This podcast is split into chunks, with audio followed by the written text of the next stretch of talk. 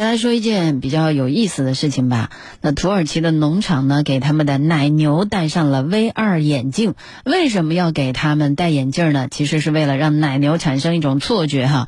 为了提高奶牛在寒冬的产奶量，农场主就想出了新招，给他戴上了虚拟现实，也就是 VR 眼镜。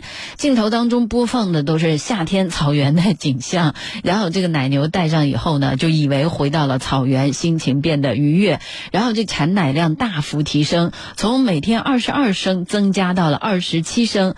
农场主说，VR 眼镜可以有效的刺激食欲，减轻奶牛的产奶焦虑。